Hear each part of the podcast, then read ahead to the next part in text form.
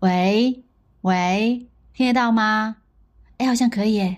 Hello Hello，你好呀，我叫宋可以，这是我向宇宙发出的第二十八封声音交友信。今天是二零二三年的第一天元旦，我们一家人都睡到了自然醒，阳光照到了被子上，感受一下自己的呼吸，很顺畅。我在想，如果新的一年都能保持这种感觉，也是很不错的。二零二二年终于过去了，我们都经历了大大小小的艰难和挫折，有怀疑自己的，有质疑这个世界的，也有想要放弃的时刻。回过头来看呢，能健康的活着也算是成功了。这是对去年的一个感恩，也是对新年的一个愿望。因为新冠的病毒还在我们身体里，时刻提醒着我们。比如说，我稍微做一点家务以后呢，就需要坐下来休息一阵，等气顺一点。比方说，我老公遛狗回来呢，会大口喘气好一阵子，才会恢复到那种不被察觉的呼吸节奏里。我们知道，这一次与病毒的短兵相接也仅仅是个开始，更凶猛的大军正在逐步的逼近，新一轮的药品准备也需要张罗起来了。你呢？你最近呼吸顺畅了吗？去年一年，我和朋友们的交流都融汇成一句话：好好活着。好好活着包括两个层面。一个是身体方面的，一个是精神方面的。身体的活着，只要身体不做任何的提醒，就是最好的状态。精神的活着呢，刚好相反。如果没有一点刺痛般的反思，我们意识不到自己的成长或者自我存在的标志。去年我刚好满四十周岁，这个数字除了祝福，还有提醒。我能感受到自己内脏的位置了，这显然不是什么好事。就像一家公司的运转。如果老板常常不去公司视察，不知道员工都在干嘛，还能够运转良好，那这个系统就是打造的非常成功的。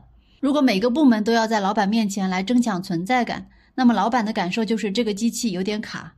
这个时候，我很想对自己的器官说：“你们干好自己的事儿就行了，不要老是搞小动作。”本 boss 不喜欢。当然，我喜不喜欢不重要，要尊重事实。所以我会开始间歇性的运动，感觉不舒服了就划划船，锻炼锻炼。当没有器官来显摆它的存在了，我也就把这事情给忘了。这就是我们做心理咨询常说的那句话：没有痛苦就没有改变。你呢？你的身体怎么样呢？他们都在乖乖的干活吗？去年生日那天，我开启了这个小小的播客节目。我把这个节目定义为我精神方面的呼吸系统，一周呼吸一次，证明精神自我的存在。在这以前，我是把朋友圈当做自己的日记来记录的。但是朋友圈篇幅不宜过长，更适合做生活的记录，所以我想试着每一周围绕一个我最有感触的生活事件或者交流体验，啰啰嗦嗦的说一嘴，差不多是一封信的长度，是写给自己的日记，也是写给这个世界的一封信。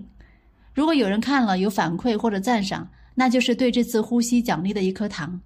目前我收到的大多数的赞赏都是来自于认识的家人朋友们。我都记在心里，时不时拿出来舔一下，感受来自周围人的暖意。有时候呢，也有犯懒的状态，想想反正也没几个听众，一周不更也没啥影响。但是总有人会来提醒我：“你这周怎么不更新了呢？”每当这个时候，我会觉得有点害臊。是呀，人活着就得呼吸呀，质量可以不强求，但是呼气还是要做的。有时候看到自己的几期节目在一些平台常常被陌生人收藏收听，也会受到鼓舞。感觉也有陌生人听到我的呼吸了呢，你呢？你是通过什么方式来感受精神自我的存在呢？祝你在新的一年里呼吸顺畅，身体棒棒，所思所想都有依托，精神旺旺。期待你的回复，可以加我的微信宋可以二零二幺，或者发邮件宋可以 letter at 幺六三点 com。这封信就到这里啦，再见吧。